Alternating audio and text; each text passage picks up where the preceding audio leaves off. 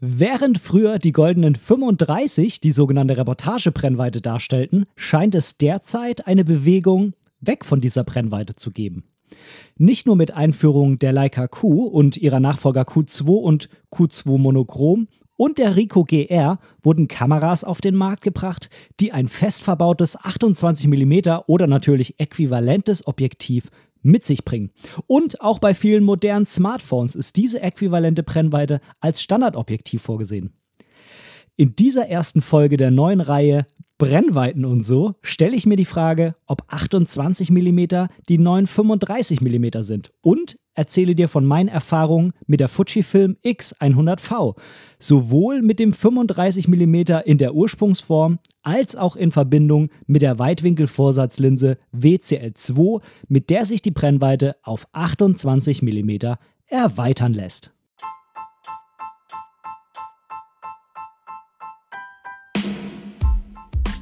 Moin und herzlich willkommen zu Momente deiner Geschichte, dem tiefgründigen Fotografie-Podcast.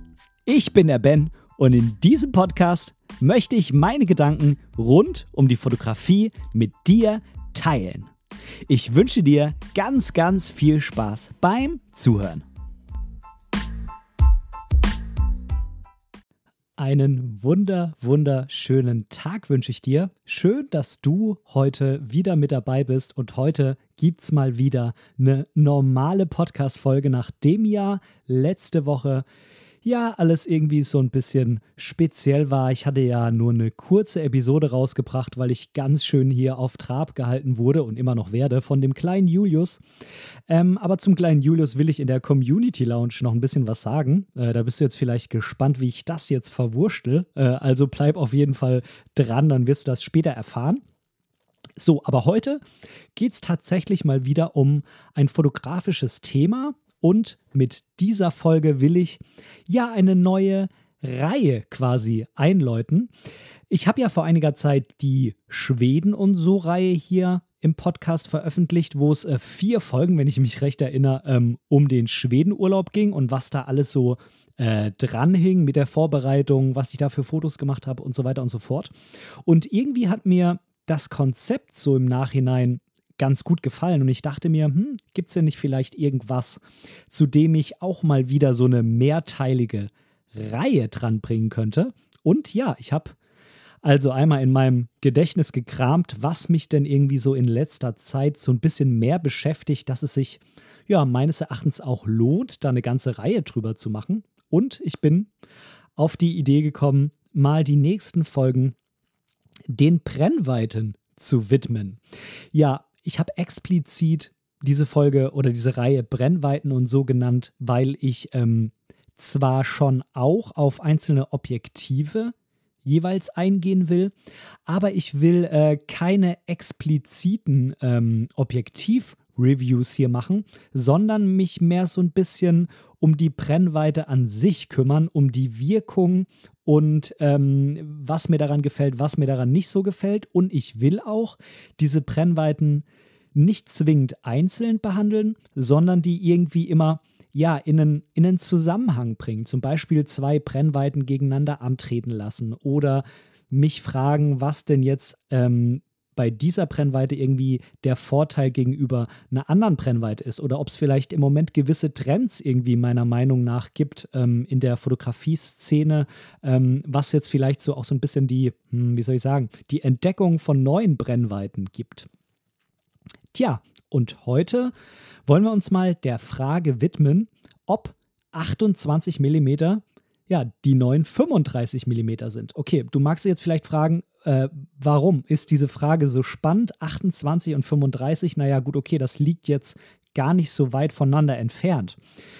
Also 7 mm klingt tatsächlich relativ wenig und es ist ganz klar, dass natürlich der Unterschied von 28 und 35 nicht so krass ist, wie wenn man jetzt sagt, ähm, fotografierst du lieber mit 35 oder mit ja, 85. Ne? Das ist irgendwie ganz klar, dass der Unterschied da größer ist. Aber ich finde trotzdem, dass ähm, diese beiden Brennweiten den ein oder anderen Unterschied mit sich bringen. Und man muss natürlich auch noch dazu sagen, dass ähm, 7 mm weiter unten in der Range, also jetzt zwischen 28 und 35, machen 7 mm natürlich prozentual gesehen viel mehr aus, als wenn man sich jetzt fragt, mh, hm, fotografiere ich jetzt mit 150 oder mit 157 mm. Von daher ähm, ist es natürlich gerade bei den unteren Brennweiten ähm, deutlich spannender, sich auch mal so zwei Dinge anzuschauen, die näher beieinander liegen. Tja, warum jetzt genau diese beiden? Also zum einen vielleicht mal kurz zu dem 35 mm. 35 sind meine persönliche Lieblingsbrennweite. Das ähm, hat sich irgendwann mal für mich einfach so rauskristallisiert. 35 mm nennt man ja auch so die klassische Reportagebrennweite, mit der irgendwie alles möglich ist. Also mit 35 kann man prinzipiell irgendwie alles fotografieren. Man kann mit 35 Landschaft machen, man kann mit 35 Street fotografieren, man kann 35 hervorragend bei der Reisefotografie einsetzen, man kann auch 35 für Porträts super nutzen, ähm, weil sie zum einen natürlich ähm, ja, für so ein Environmental Portrait super sind, also ein Porträt, wo ich irgendwie noch so ein bisschen ähm, das Drumherum mitnehmen will. Aber ich kann mit 35 auch noch relativ nah an jemanden rangehen, ohne dass es jetzt zu sehr verzerrt. Also 35 ist prinzipiell irgendwie so ein All-Arounder. Natürlich ist klar, dass mit 35 nicht alles geht. Also ich kann natürlich nicht irgendwas mega nah ranzoomen, was jetzt mit so einem 70-200 oder mit so einem 400 möglich wäre, das ist ganz klar. Ähm, aber mit 35 bin ich prinzipiell, wenn ich irgendwo hinfahre und nicht so genau weiß, was passiert, kann ich irgendwie immer damit arbeiten. Und ähm, wenn irgendwas halt weiter weg ist, dann muss ich mir halt Gedanken machen und irgendwas in den Vordergrund nehmen oder meine Füße benutzen und weiter hinlaufen. Genau, also ich persönlich habe so für mich irgendwann mal rausgefunden, dass 35 auf jeden Fall mein Ding ist. Und äh, auch das war natürlich einer der Gründe, warum ich mir damals die X100V zugelegt habe und das auch meine immer dabei Kamera ist, äh, falls dich interessiert, was die Kamera so kann und äh, wie ich da so drauf gekommen bin, die zu nehmen und so weiter, dann hört ihr doch mal gerne die Folge 38 von diesem Podcast an. Da bin ich explizit auf dieses Thema eingegangen. Und nicht nur bei der X100V, sondern auch an der EOS R, die ich ja auch besitze. Da habe ich auch ein 35 mm Objektiv. Ähm, das ist dann das RF35 1.8. Und genau, da habe ich quasi den gleichen Bildausschnitt wie mit der X100V. Habe natürlich die Vorteile des Vollformats. Ähm, ja, das äh, vielleicht mal so zu dem Punkt, warum jetzt die 35 irgendwie so für mich auf jeden Fall eine wichtige, sehr, sehr wichtige Brennweite sind. Aber jetzt ist natürlich die Frage, warum will ich jetzt sozusagen die 35 mal so ein bisschen gegen die 28 aufwiegen und warum finde ich, dass 28 im Moment eine sehr spannende Thematik sind? Also wenn man sich mal anschaut, wo man im Moment in den letzten Jahren diese 28 mm oder natürlich äquivalent findet. Und ich sage ähm, explizit jetzt nochmal äquivalent, weil jetzt an der Fuji, ja, das ist ja eine Crop-Kamera, da sind das ja auch keine wirklichen 35, sondern es sind 23 und ne, mit Crop dann wieder 35, ähm, zumindest was den Bildausschnitt angeht. Und von daher, also wenn ich hier irgendwie von den Millimetern rede, dann meine ich immer die Vollformat-Äquivalent. Um das Ganze jetzt mal irgendwie zu vereinfachen, dann muss ich jetzt nicht immer äquivalent und sowas dazu sagen. Also das vielleicht einfach hier mal. Ähm, so generell als, ähm, als Festlegung sozusagen für diese und auch für die folgenden Folgen. Für die folgenden Folgen klingt kacke, also für die Folgen, die noch kommen. Ähm, aber ich werde das dann jeweils auch immer nochmal dazu sagen. Ja, also warum finde äh, ich jetzt, dass die 28 im Moment so präsent sind? Ja, das ist, liegt zum einen an der Leica und an der Leica Q2 und an der Leica Q2 Monochrom. Also die haben ja ein fest verbautes 28 mm Objektiv und zum Beispiel auch bei der Ricoh GR3. Auch da ist ein 28 mm Objektiv drin. Und äh, diese Kameras sind ja in letzter Zeit, wie ich finde, doch irgendwie ähm, sehr populär geworden. Es gab natürlich auch Vorläufer von der Ricoh GR. Da waren die, ja, so meinem Empfinden nach irgendwie nicht so präsent, aber mittlerweile schon, vor allem jetzt auch bei Streetfotografen. Und, auch das darf man nicht vergessen, bei vielen Smartphones ist so ein Objektiv, was äh, so den Bildausschnitt von 28 mm wiedergibt, so dieses Standard Weitwinkelobjektiv. Nicht zu weitwinklig, aber so ein bisschen. Mittlerweile haben ja ähm, haben die Kameras natürlich manchmal drei oder vier Linsen hinten drauf. Ähm, aber lange Zeit war da immer nur eine und äh, da waren das dann immer so irgendwo im Bereich 28 mm. Und äh, jetzt, wenn die Smartphones dann drei oder vier Kameras haben, ist trotzdem so dieses, diese Standardkamera, was auch immer quasi als erstens aufgeht, wenn man die Kamera einschaltet, ähm, ist das dieser Bildausschnitt, diese 28 mm. Und ähm, wenn man sich mal anschaut, 28 mm waren früher nicht ganz so populär, wie das jetzt meiner Meinung nach heute so ist. Es gab natürlich auch früher Fotografen, die schon mit 28 mm fotografiert haben. Ja, einer der bekanntesten Fotografen, auch seines Zeichens Streetfotograf, war Gary Winogrand oder Winogrand. Ich denke mal, er hieß Gary Winogrand. Und ähm, er hat halt sehr, sehr viel mit 28 mm fotografiert damals, obwohl eben damals eigentlich so diese klassische Reportagebrennweite die 35 mm war. Ja, und ähm, 35 waren damals auf jeden Fall viel verbreiter, also verbreiteter. Also wenn man sich dann zum Beispiel so jemanden anschaut wie zum Beispiel Joel Meyerowitz, äh, der war dann so ein klassischer 35 mm Benutzer, wobei der heute, glaube ich, auch teilweise dann äh, mit 28 arbeitet. Zumindest tut er das bei dem äh, Online-Seminar, was ich da bei ihm gebucht habe. Also das ist kein, kein, äh, ja, kein, äh, kein Seminar, wo man mit ihm interagiert, sondern das ist eben so ein Videokurs, seine Masterclass sozusagen. Ähm, da habe ich es, wenn ich es richtig gesehen habe, hat er auf seiner Leica ein 28 mm 2.0 drauf. Also wie man es dreht und wendet, ähm, auf jeden Fall finde ich, dass diese 28 mm im Moment sehr, sehr präsent sind. Und äh, ich frage mich eben, ja, sind die 28 mm denn jetzt die neuen 35? Und ich möchte in dieser Folge so für mich mal ein bisschen abwägen, was haben denn die 28 für Vorteile oder vielleicht auch für Nachteile gegenüber den 35? Und ähm, ist es vielleicht auch für mich eine Brennweite, wo ich sage, ich will ein bisschen mehr in diese Richtung gehen? Ich habe in letzter Zeit äh, des Öfteren tatsächlich auch mal mit den 28 dann fotografiert. An der EOS R habe ich jetzt kein explizites 28 mm Festbrennweitenobjektiv. Ähm, ich hätte das ähm, bei dem EF 16 bis 35 4.0 und bei dem 2470 2.8 drin, also da könnte ich auf die 28 mm stellen. Habe ich aber ehrlich gesagt nicht so bewusst gemacht. Ich habe mir für meine X100V den Weitwinkeladapter, das ist so eine Weitwinkel-Vorsatzlinse gekauft, die schraubt man einfach vorne dran und dann hat man quasi ein 28 mm Objektiv. Vorteil ist bei, bei dieser Herangehensweise bei der Kamera, man kann ja quasi keine Objektive wechseln, aber Vorteil ist ganz klar, dass man die Blende 2.0 erhalten kann. Jetzt ist es natürlich 2.0 auf APS-C, das heißt, alles, was so Freistellung angeht, ist äh, eher so Richtung 2.8 auf Vollformat. Aber ich habe einen 28 mm damit und konnte damit arbeiten. Und ähm, ja, ich habe damit äh, einige Bilder in Schweden gemacht. Wenn du die mal sehen willst, äh, dann folge gerne dem Link in den Show Notes unten. Da kommst du nämlich auf meine Website oder du gehst einfach direkt auf meine Website www.benediktprecht.de und dann findest du links den Reiter und da unter Blog-Podcast zu dieser Folge findest du da auch nochmal die Show Notes und da habe ich eine kleine Bildergalerie mit Bildern, die ich mit der Fujifilm X100V mit diesem Adapter gemacht habe und die sind auch alle JPEG direkt aus der Kamera. Also ich habe diese Bilder nicht nachbearbeitet. Ich habe mir da eine meiner Lieblingsfilmsimulationen genommen, habe da ein paar Anpassungen in der Kamera gemacht. Das kann man ja bei Fujifilm sehr, sehr schön machen. Und dann kann man, wie ich finde, echt verdammt gute JPEGs direkt ohne Nachbearbeitung benutzen. Und ich muss an der Stelle wirklich auch zugeben, ich bin nicht so der Bildbearbeiter und ähm, ich bin eigentlich ganz froh, wenn ich irgendwie die Bilder irgendwie schon so aus der Kamera rausbekomme, dass ich damit sehr zufrieden bin.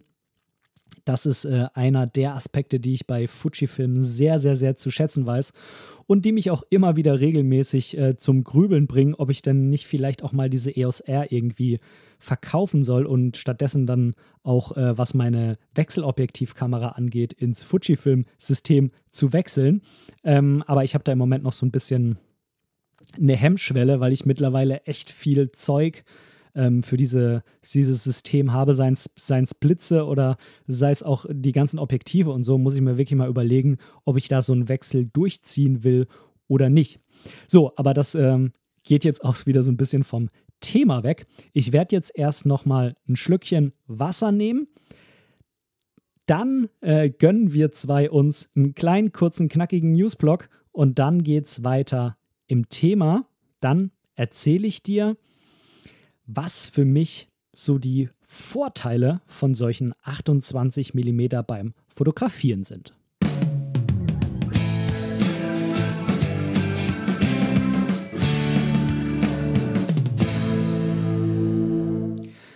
So, bei dem kurzen und knackigen Newsblog möchte ich eigentlich nur auf ein Objektiv kurz eingehen. Ja, das ist jetzt ein Canon-Objektiv, das passt vielleicht jetzt gar nicht so ganz zu meinen Ausführungen von eben, dass ich äh, schon wieder überlege, ins Fujifilm-System zu wechseln. Ähm, aber nichtsdestotrotz finde ich das Objektiv eigentlich ganz spannend. Und zwar handelt es sich um ein RF 16 mm 2.8 STM. Das ist also ein Weitwinkelobjektiv, Festbrennweite mit einer doch recht guten Blende, also durchaus irgendwie auch für Nachtfotografie oder so geeignet. Und ja, wenn man sich das Bild mal so anschaut, dann sieht das auf den ersten Blick eher wie so ein 50er aus. Also es ist auf jeden Fall sehr, sehr kompakt, äh, sehr, sehr klein und handlich. Ich denke, von der, von der ähm, ja, Fertigungsqualität geht das auch so in Richtung von diesem Nifty 50, was es ja auch jetzt für den RF-Mount gibt. Wobei dieses Nifty 50 soll ja auch so ein bisschen an früher erinnern, wo eben diese 50er Objektive relativ billig waren und ähm, also nicht nur günstig, sondern eben auch wirklich von der Qualität her billig. Das ist ja mittlerweile gar nicht mehr so. Ähm, von daher trifft es vielleicht nicht ganz ähm, die Qualität, wenn man das wieder Nifty 50 nennt. Ähm, ja, es ist natürlich kein L-Objektiv oder so. Der Autofokus ist hörbar, die Abbildungsqualität ist in Ordnung. Ähm, und auch wenn die Blende auf ist, dann bekommt man halt nicht die schärfsten ähm, Bilder. Aber es ist, denke ich, ganz in Ordnung für den Preis. Es ist relativ günstig. Ich weiß gar nicht, wie viel das jetzt kostet. Ich schaue es mal direkt nach hier bei Calumet. Hashtag äh, not sponsored. 339 Euro. Also ist durchaus auf jeden Fall eine Überlegung wert, wenn man sagt, ich brauche irgendwie noch was im Weitwinkelbereich, will vielleicht auch ein bisschen leichter unterwegs sein als jetzt mit so einem 1635 oder 1535 oder sowas, will nicht so viel Geld ausgeben und braucht da ein kleines Ding, weil, keine Ahnung, ich habe eh noch meinen 2470 dabei und ich brauche irgendwie diesen Bereich bis 35 gar nicht mehr abgedeckt, sondern ich brauche einfach ein Objektiv, was einfach sehr weitwinklig ist, was eine gute Blende hat. Dann ist das, denke ich, doch auf jeden Fall äh, eine Überlegung wert. Gerade auch, weil man ja, wenn man weitwinklig fotografiert mit viel im Vordergrund, man da notfalls irgendwie auch einfach nochmal ein paar Schritte machen kann. Und äh, bei den heutigen Kameras auch, ehrlich gesagt, einfach noch ein kleines bisschen zuschneiden kann. Das sollte mit den Megapixeln nicht so das Problem sein. Gut, bei der R6 vielleicht schon. Mal gucken. Ähm, es hat keinen Bildstabilisator, aber wie gesagt, sofern man dann nicht mit der R oder RP fotografiert, sondern mit der R5 oder R6 oder R3 oder was auch immer, hat man ja den Bildstabilisator sowieso an Bord im Body. Von daher ist das eigentlich mittlerweile auch gar nicht mehr so das Problem. Zumal, wie du vielleicht weißt, je weitwinkliger das wird, desto weniger verwackelt man. Das äh, liegt einfach so ein bisschen in der Natur der Sache. Also, wenn es dich interessiert, Link packe ich dir auf jeden Fall in die Show Notes und äh, dann kannst du dir das Objektiv mal anschauen, ob das vielleicht was für dich ist. Und das war es auch mit diesem kurzen, knackigen Newsblog für heute.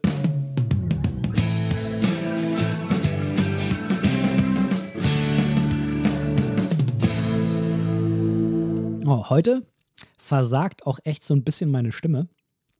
Ich weiß nicht, ob das daran liegt, dass ich so verdammt viel mit dem kleinen Mann hier rede, damit er nicht irgendwie wegen irgendwas wieder schreit oder ob ich es einfach nicht mehr gewohnt bin, so viel und so lange am Stück zu reden. Auf jeden Fall mh, hm, gibt meine Stimme so ein bisschen auf, aber ich werde es auf jeden Fall versuchen, so noch hinzubekommen bis zum Ende der Folge, dass äh, du mich auch verstehen kannst und nicht irgendwie andauernd husten muss. Also, diese 28 Millimeter, die erscheinen vielen Fotografen, auch mir zugegebenermaßen am Anfang, so ein bisschen als weder Fisch noch Fleisch, weil sie so ein bisschen zwischen diesen altbekannten 24 mm und diesen 35 liegt. Ne? 24 ist ja zum Beispiel beim 2470 so die untere Grenze. Ähm, 35 ist ja eher so die Reportagebrennweite. Also hat man da lange irgendwie auch nicht so wirklich den Bedarf gehabt zu sagen, warum soll ich da jetzt nochmal so eine Brennweite dazwischen irgendwie etablieren? Leica hat das dann gemacht mit der Leica Q2 oder mit der Leica Q1 natürlich. ähm, und ähm, ja, ich habe mir das also mal angeguckt und äh, habe auf meiner X100V mal ausprobiert, was ich denn äh, mit diesen 28 so machen kann, was es so bei mir für Gefühle weckt, wie sich das auf meine Art der Fotografie auswirkt. Und der große Vorteil gegenüber 35 mm ist, und ja, ich weiß, das ähm, klingt jetzt irgendwie ein bisschen banal, es geht mehr aufs Bild. Und äh, damit ist dann quasi die heutige Sendung auch schon wieder fertig. Äh, ich freue mich, dass du zugehört hast. Und nein, natürlich nicht. Also, das ähm, war jetzt äh, ein kleiner Scherz von mir. ähm, ich äh, werde jetzt natürlich noch ein paar mehr Dinge hier aufzählen. Ähm, aber das ist tatsächlich der große Vorteil. Das klingt banal, aber es ist äh, die Grundlage für jegliche weitere Überlegung, die ich jetzt hier anstellen will. Es geht mehr aufs Bild und es gibt aber halt auch ein bisschen mehr Verzerrung. Aber das ist ja eigentlich schon wieder ein kleiner Nachteil. Ähm, also gerade wenn man in Innenräumen irgendwas fotografiert, habe ich gemerkt, dass man mit 35 doch sehr schnell an die Grenze kommt, wenn man noch ein bisschen mehr Umgebung mit zeigen will, ja. Also alles, was so über 50 ist, ist in normalen Innenräumen irgendwie meines Erachtens sowieso nicht mehr wirklich geeignet. Also alles äh, so 85 aufwärts, dafür hat man meistens überhaupt gar keinen Platz drin. Ähm, außer es mag vielleicht irgendwie so eine Veranstaltung in so einem großen Saal oder sowas sein oder eine Hochzeit irgendwie so, dann äh, mag man da vielleicht Platz haben, aber im Normalfall hat man meiner Erfahrung nach drin eher das Problem, dass man noch einen Schritt nach hinten gehen will und dann kommt da schon die nächste Wand schon wieder. Also mit 35 ist das schon ganz gut möglich, aber ich habe gemerkt, wenn man da irgendwas dokumentieren will und irgendwas noch mit draufnehmen will, zum Beispiel irgendwie die Ecke von der Couch noch oder ähm, ein Schrank, der da in der Nähe steht oder so, dann kommt man mit den 35 sehr, sehr schnell an die Grenze. Und mit einem 28 kann man da, wie ich finde, einfach besser arbeiten, wenn man noch was von einem Raum mitzeigen will. Aber nicht nur in beengten Situationen, also zum Beispiel in Innenräumen, ähm, ist dieses mehr draufkriegen für mich ein entscheidender Vorteil, sondern mir hat das auch unheimlich geholfen, ja, bei dem sogenannten Layering. Und ähm, falls du nicht weißt, was das ist, möchte ich hier mal einen kleinen Exkurs Layering einschieben. Also, was ist Layering? Ähm, ist natürlich ein englischer Begriff, das ist ja irgendwie ganz klar. Ähm, und ja, Layering bedeutet im Endeffekt einfach das Arbeiten mit Ebenen. Ja, also Layer ist auf Englisch die Ebene und Layering heißt einfach, dass man versucht, mehrere Ebenen aufs Bild mitzubringen. Wir nehmen die Welt ja in 3D wahr, ähm, aber bei einem normalen Foto ist es ja logischerweise alles irgendwie nur in 2D abgebildet und man versucht irgendwie immer, ja, mehr Tiefe im Bild zu erzeugen, um so einfach für den Betrachter eine gewisse Plastizität in dieses Bild mit reinzubringen. Das kann man durch verschiedene Möglichkeiten machen. Und eine davon ist eben dieses Layering. Das heißt, man versucht explizit bei einem Foto, wenn man sich das Motiv vorstellt, irgendwas noch in den Vordergrund mit einzunehmen und irgendwas in den Hintergrund. Und dann hat man so diese klassische Aufteilung Vordergrund, Mittelgrund, Hintergrund. Und ähm, im Idealfall, nicht gezwungenermaßen, im Idealfall packt man das Motiv in den Mittelgrund. Als Beispiel also, ich will irgendwie meine Frau fotografieren, die gerade im Wohnzimmer ist, die sitzt auf der Couch. Und ähm, dann versuche ich in den Vordergrund noch ein Glas mit reinzunehmen, was auf dem Tisch steht. Und im Hintergrund sieht man dann irgendwie noch das Fenster, was zwei Meter von der ähm, Couch entfernt ist. So ein ähnliches Bild habe ich äh, von meinem Papa in Schweden gemacht. Da war ähm, im Vordergrund auch der Tisch einfach mit den Gläsern und so weiter. Und äh, okay, im Hintergrund war eine Wand, die war relativ nah an ihm dran. Da war es also dann umso wichtiger, dass ich noch irgendwas in den Vordergrund mit reinnehme, um zumindest zwei klare Ebenen da im Bild zu haben, weil sonst hätte das Bild einfach extrem flach gewirkt. Schau dir das Bild gerne an, vielleicht weißt du, was ich meine. Und man bekommt also mit diesem 28 mm einfach mehr aufs Bild. Und man bekommt auch explizit mehr Vordergrund, aber auch mehr Umgebung mit ins Bild. Das bedeutet, man kann diese Ebenen besser einbinden, ohne sozusagen, dass man mit der Kamera einfach zu weit weg muss, weil dann rückt natürlich auch das Motiv wieder weiter nach hinten und ähm, das will man vielleicht gar nicht, weil es dann kleiner wäre. Das ist der eine Punkt. Und der andere Punkt ist, wenn man nicht weiter weg will, aber unbedingt noch was vom Vordergrund mit reinnehmen will, dann, naja, verbraucht man sozusagen Platz auf dem Bild. Dann erscheint der Vordergrund ja so ein bisschen, als ob er dem Motiv einfach den Platz auf dem Foto so ein bisschen raubt. Und normalerweise will man das nicht. Es gibt solche Fotos, wo man das mit Absicht genauso macht, aber ähm, so als generelles Ding ist es irgendwie einfach wie ich finde, gar nicht so cool. Das heißt, wenn ich also einen 28er nehme, habe ich einen größeren Bildausschnitt und kann zum Beispiel so ein Glas im Vordergrund irgendwie halt so ein bisschen noch mitzeigen, ohne dass es jetzt zu krass präsent wird, gesehen auf die, auf die ganze Fotofläche, um es mal so auszudrücken. Ähm, trotzdem ist es natürlich so, dass äh, durch die Verzerrung der Vordergrund ähm, verhältnismäßig größer wird. Das ist natürlich dann wieder der, der Gegenpart so ein bisschen. Das bedeutet, ähm, dass der Vordergrund natürlich umso wichtiger wird, weil er auch ein bisschen größer ist. Und ähm, ich finde bei der ganzen Sache aber, dass gerade wenn man einen sehr, sehr coolen Vordergrund findet, den man mit einbezieht, dann finde ich, dass irgendwie das Bild immer so, ja, wie soll ich sagen, so, so sensationeller und dynamischer irgendwie aussieht. Also irgendwie hat man das Gefühl, dass man so ein bisschen in das Bild reingezogen wird. Ich weiß ehrlich gesagt nicht, wie ich es besser ausdrücken soll. Vielleicht kennst du es von Weitwinkelobjektiven. Das Bild wird also von, von noch deutlich krasseren Weitwinkelobjektiven, das Bild ist irgendwie einfach schlecht, wenn nichts im Vordergrund ist. Wenn dann aber was im Vordergrund ist, sei es zum Beispiel eine Blume von einem Berg oder sowas, dann ist es halt irgendwie noch viel cooler, weil man irgendwie so das Gefühl hat, dass man diese Blume fast anfassen kann, weil die so verdammt nah ist und irgendwie verhältnismäßig gesehen so groß aussieht wie der Berg, aber das ist äh, natürlich in echt nicht so.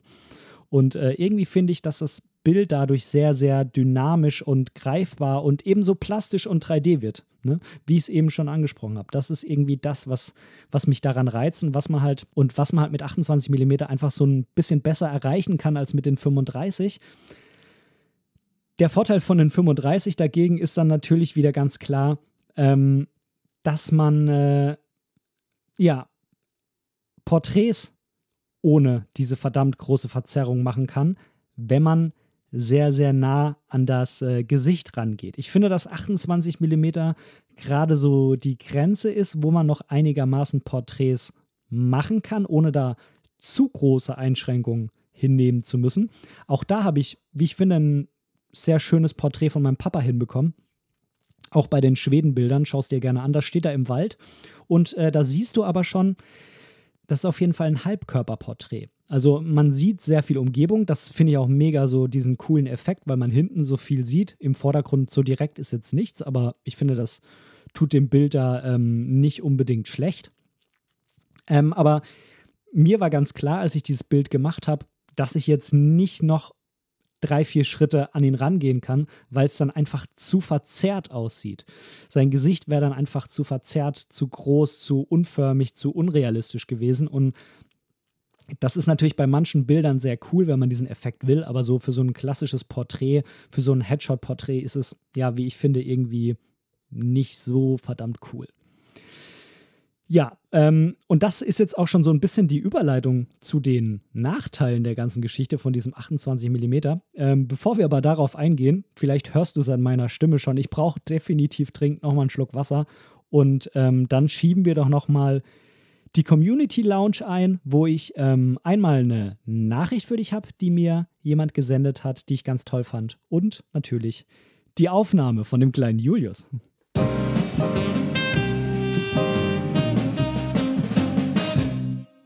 Tja, und mit Aufnahme meine ich natürlich nicht, dass ich ihn jetzt äh, aufgenommen habe beim Schreien oder so. Wäre wahrscheinlich eine ziemlich coole Atmo.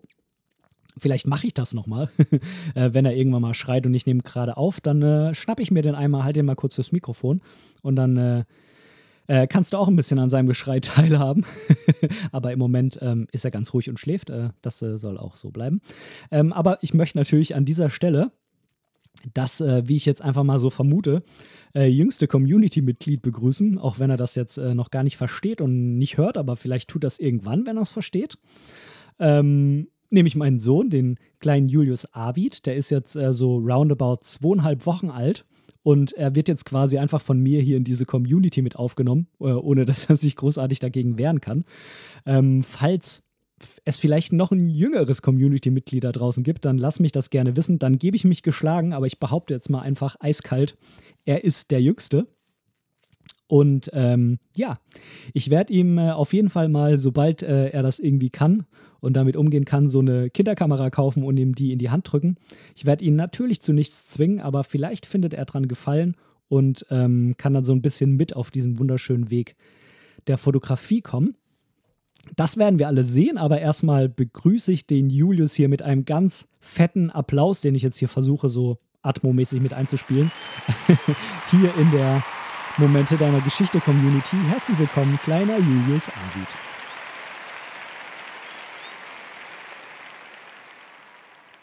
Und jetzt habe ich noch eine Nachricht von einem schon großen Community-Mitglied. Ähm, und zwar von dem Mark.Desi, heißt der Gute auf Instagram. Ich weiß nicht, ob Desi der Nachname ist oder eine Abkürzung.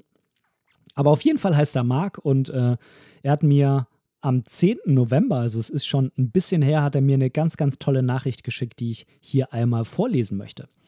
Marc schreibt: Hey Ben, deine aktuelle Podcast-Folge, ich hoffe, ich bin auch richtig und habe nichts verpasst, ist richtig gut. Daumen hoch. Ach ja, und äh, hinter dem habe nichts verpasst, hatte noch so ein Lachsmiley gemacht. Endlich mal jemand, der diese Stilgeschichte nicht wie einen heiligen Gral vor sich herträgt und es meiner Meinung nach entspannt auf den Punkt bringt. Tolles Beispiel mit den roten Klamotten. Trotz Sch Punkt, Punkt, Punkt Verkehr hatte ich heute dadurch eine tolle Heimfahrt von der Arbeit. Immer weiter so. Noch die besten Wünsche unbekannterweise an die werdende Mutter und den bevorstehenden Nachwuchs und dass alles gut geht. Drei vierblättrige Kleeblätter, Best Regards, Marc. Tja, ähm, Marc wusste natürlich zu diesem Zeitpunkt, als er die Nachricht geschrieben hat, nicht, dass der Kleine schon auf der Welt ist. Äh, ich habe ihm das äh, natürlich dann gleich geschrieben und mich dafür bedankt äh, für die für das Lob und äh, auch für die, äh, für die Nachfrage, wie es denn der Mama geht und dem Kleinen und so weiter. Und genau, also vielen lieben Dank für deine Nachricht, Marc. Das hat mich sehr, sehr gefreut. Ähm, er hat ähm, mit der Anspielung natürlich ähm, die Folgenummer, oh Gott, jetzt muss ich schon wieder nachschauen. Eigentlich ist das schon echt peinlich, ne, wenn ich hier meine eigenen Folgen immer nachschauen muss. Ich will es jetzt aber auch nicht rausschneiden. ähm, und zwar hatte er die Podcast-Folge 51 gemeint. Die hatte ich genannt, so findest du deinen fotografischen Stil in Klammer nicht. Da habe ich mich so ein bisschen damit beschäftigt, äh, was eigentlich so ein fotografischer Stil ist, ob man den finden kann, wie man zu dem kommt und so weiter und so fort. Wenn du die Folge noch nicht angehört hast, hör sie dir gerne an, verlinke ich dir unten. Und ähm, genau dann verstehst du auch, was er mit den roten Klamotten gemeint hat, mit diesen ominösen roten Klamotten. okay, also vielen Dank, lieber Marc. Und an der Stelle auch nochmal generell vielen lieben Dank an alle, das habe ich ja auch in der letzten Folge schon gesagt, die mir geschrieben haben, die ähm, sich erkundigt haben, ob mit der Geburt alles gut lief, ob es dem Kleinen gut geht, ob es der Mama gut geht, wie es mir so geht. auch das wurde ich das ein oder andere Mal gefragt. Das hat mich dann auch gefreut, weil ähm, ich musste zwar jetzt die Geburt nicht so quasi am eigenen Leib erfahren, aber es ist natürlich für jemanden, der immer dabei ist und äh, versucht hier und da zu entlasten und irgendwie auch alles gibt, ist es natürlich auch sehr, sehr anstrengend, nervenraubend, schlafraubend und so weiter. Und von daher fand ich das auch ganz toll, dass der ein oder andere dann auch mal mich gefragt hat, wie es mir überhaupt geht. Und ähm, ja, also danke nochmal an alle und ähm, jetzt geht's doch mit der Folge weiter.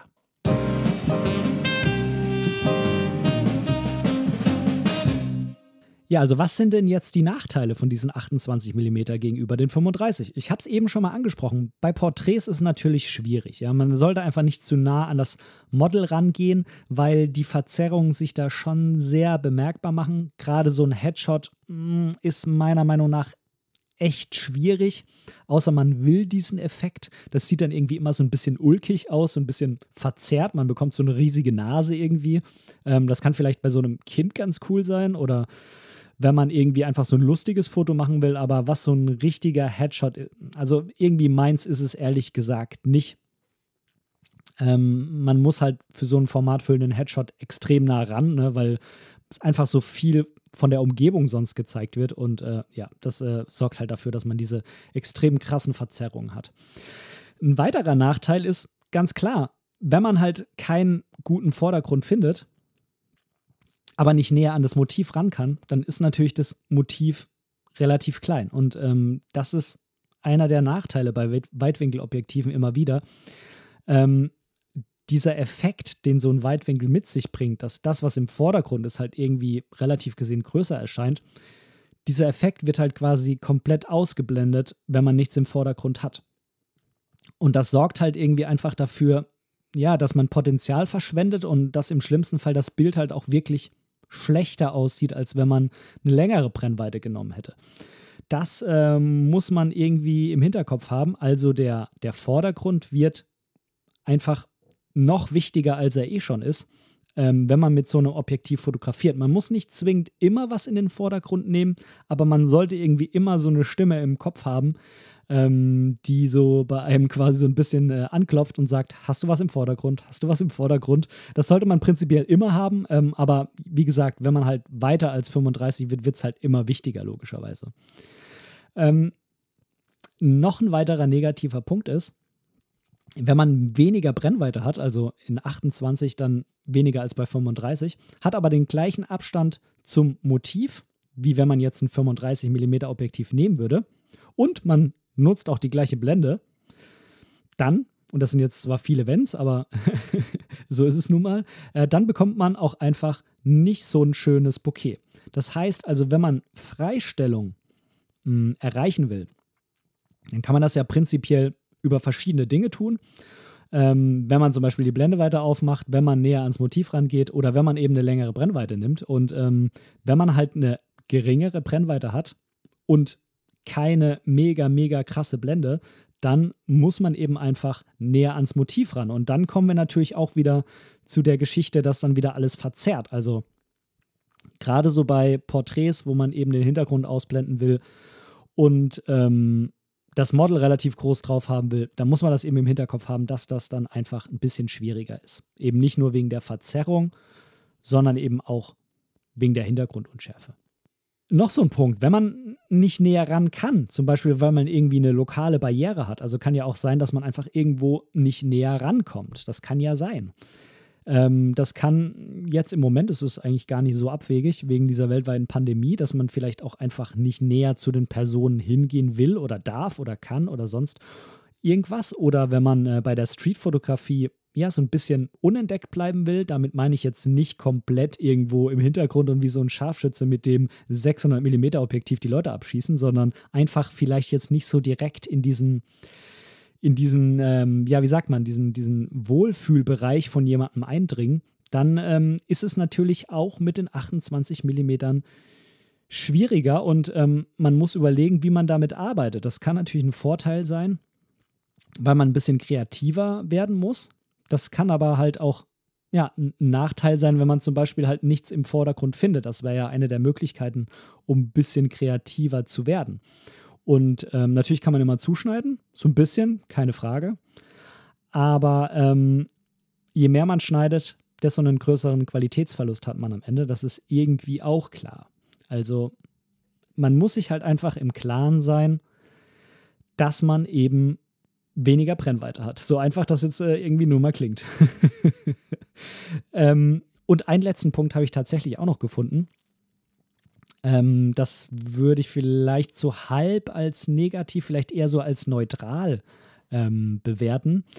Äh, wenn man mit diesen 28 arbeiten will und äh, sagt sich aber, ja, ich habe immer so eine Zweier-Kombi, zwei Festbrennweiten. Ich habe 35, 85 bisher benutzt und sagt sich, hm, ich will jetzt aber das 35 mit so einem 28er austauschen dann kann das sein, dass diese neue Zusammenstellung, diese 2885, einem irgendwie dann doch einfach zu weit voneinander entfernt sind. Es kann sein, dass es noch besser ist, dass man sagt, ja, die waren mir eh irgendwie immer zu nah und jetzt habe ich endlich die Möglichkeit, mit den 28 mal richtig was von der Umgebung zu zeigen und äh, mit den 85 dann eben ähm, ein schönes Porträt zu machen. Und das ist für mich eigentlich viel besser, weil ich eine größere Differenzierung zwischen diesen beiden Brennweiten in meinen Bildern finden kann.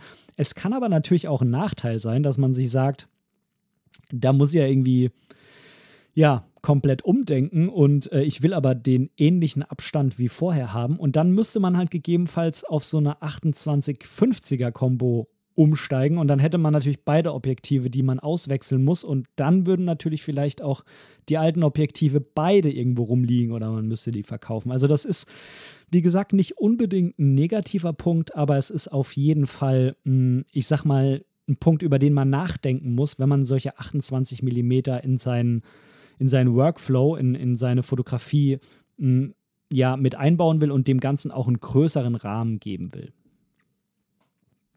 So kommen wir mal so langsam zum Fazit. Ich bin ja auch schon wieder bei knapp 40 Minuten.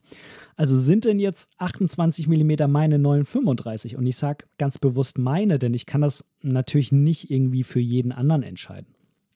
Es ist auf jeden Fall so, dass äh, 28 präsenter sind mittlerweile, ähm, wie ich finde. Vielleicht geht dir das ja auch so wenn du das so siehst, dann schreib mir gerne in Social Media oder vielleicht auch auf meiner Website unter der Sendung.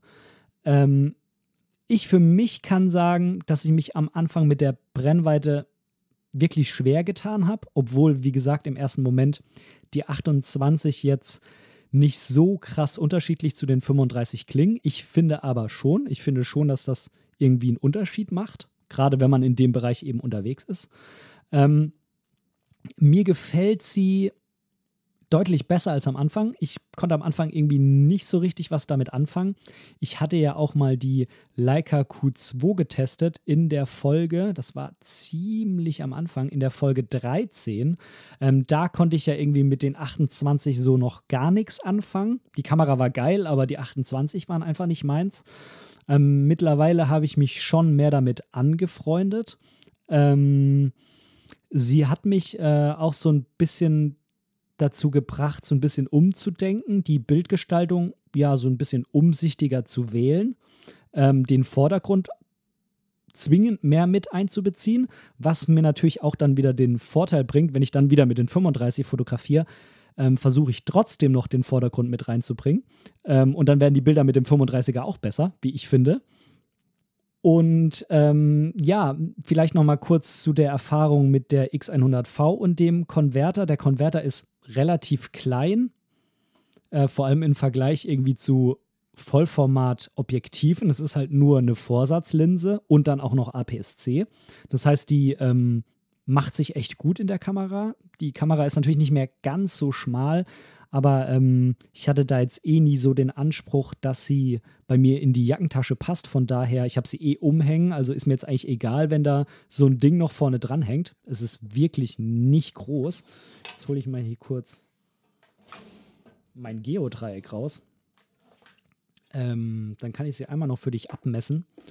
Und zwar hat dieses Moped ja so 3,6, 3,7 Zentimeter in der Länge. Also es ist echt nicht viel. Da die X100V natürlich relativ schmal ist, ist es prozentual gesehen schon viel, aber es ist äh, absolut gesehen auf jeden Fall nicht viel. Und äh, ich finde, mit dem Ding sieht sie auf jeden Fall auch so ein bisschen mehr Retro sogar noch aus, also eigentlich ganz cool. Ähm, aber sie ist halt sehr, sehr leicht und sie macht die Kamera nicht wirklich schwerer. Ähm, also da, das stand mir jetzt äh, bei dieser Erfahrung auf jeden Fall nicht im Wege. Tja, also jetzt mal zusammenfassend, ich komme schon wieder so extrem ins Labern. Ich bin zurzeit noch so ein bisschen unentschlossen. Ich fühle mich einfach noch bei den 35 mm mehr zu Hause.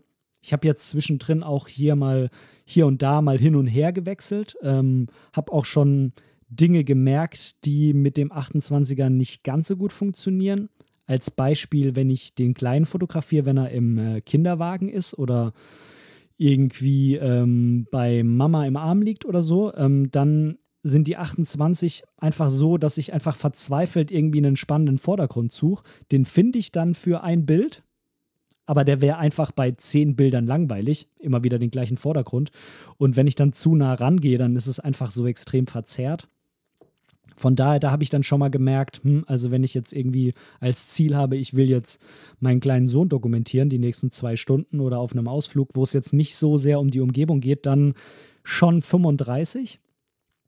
Ähm, aber ich habe natürlich auch sehr coole Sachen, wie ich finde, mit dem 28er gemacht. Zum Beispiel gerade die Bilder in Schweden. Und ähm, ich muss sagen, während ich früher, gerade so als ich die Leica zum Testen hatte, gesagt hätte, nee, also 28 ist so gar nichts für mich, muss ich mittlerweile sagen, dass 28 schon ganz cool sind, gerade jetzt halt auch in Innenräumen, ähm, aber für mich jetzt noch nicht die 35 ersetzen, so als ähm, immer dabei Brennweite sozusagen.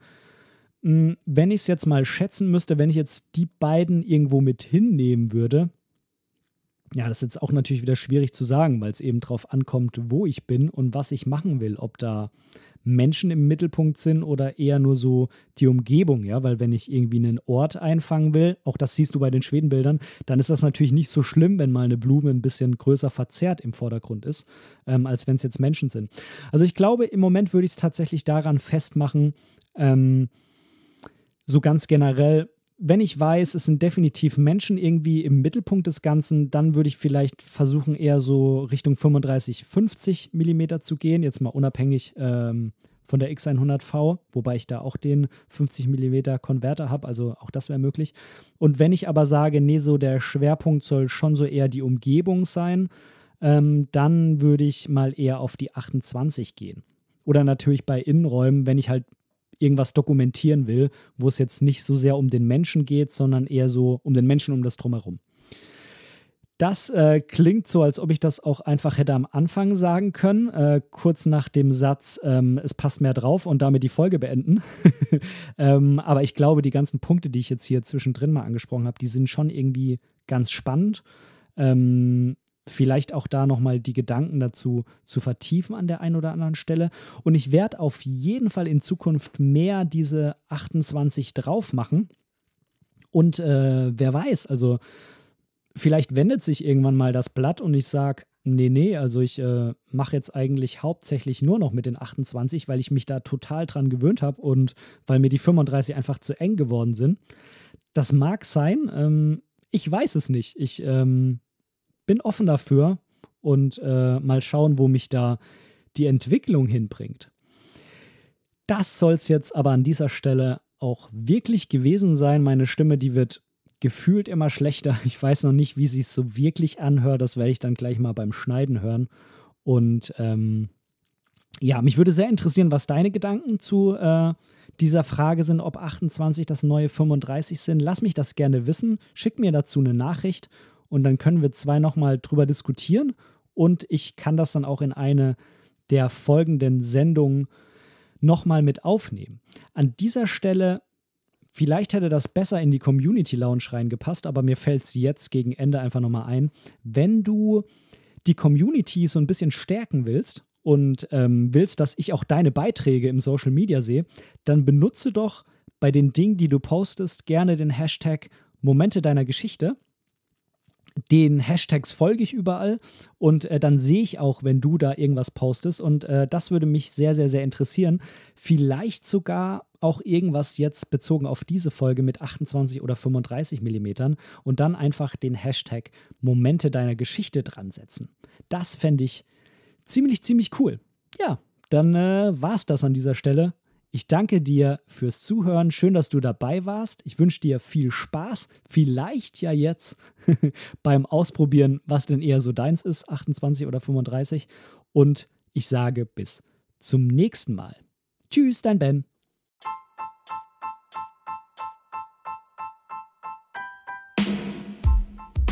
An dieser Stelle möchte ich Danke sagen. Danke, dass du mir für diese Episode dein Ohr geliehen hast, denn als Hörer bist du natürlich der wichtigste Teil dieses Podcasts. Wenn du irgendwelche Verbesserungsvorschläge hast oder Teil dieser Show werden willst, dann melde dich einfach bei mir irgendwo auf meinem Social Media. Die ganzen Links findest du unten in den Show Notes. Außerdem würde es mich unheimlich freuen, wenn du mir bei Apple Podcasts eine positive Bewertung für diesen Podcast geben könntest und vielleicht sogar ein kleines Kommentar hinterlässt.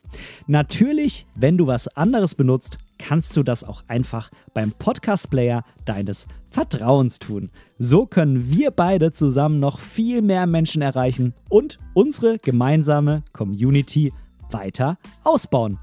Vielen lieben Dank dafür.